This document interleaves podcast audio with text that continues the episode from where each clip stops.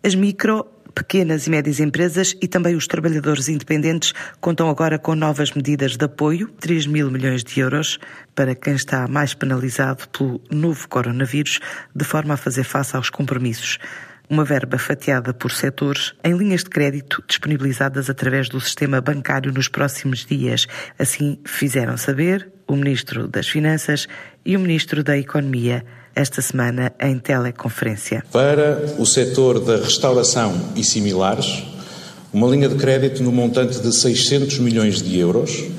Para as empresas do setor do turismo nas áreas das agências de viagem, animação, organização de eventos e outras similares, uma linha de crédito no montante de 200 milhões de euros Outras companhias no setor do turismo, incluindo eh, empreendimentos turísticos e alojamento turístico, uma linha de crédito no montante de 900 milhões de euros.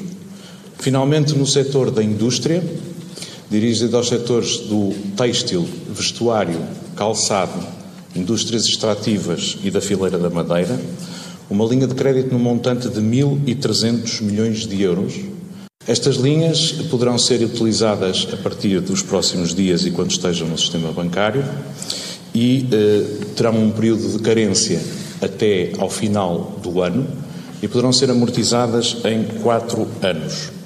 As empresas precisarão de ter a sua capacidade produtiva intacta.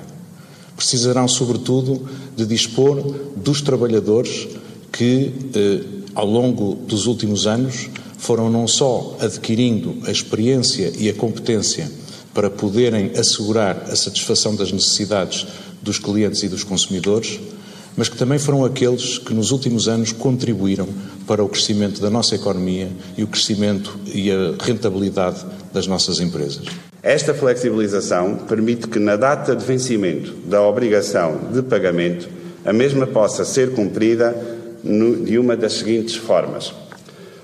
Ou o pagamento habitual, eh, imediato, nos termos habituais, ou o pagamento fracionado em três prestações mensais sem juros, ou o pagamento fracionado em seis prestações mensais, sendo aplicáveis juros de mora apenas às últimas três.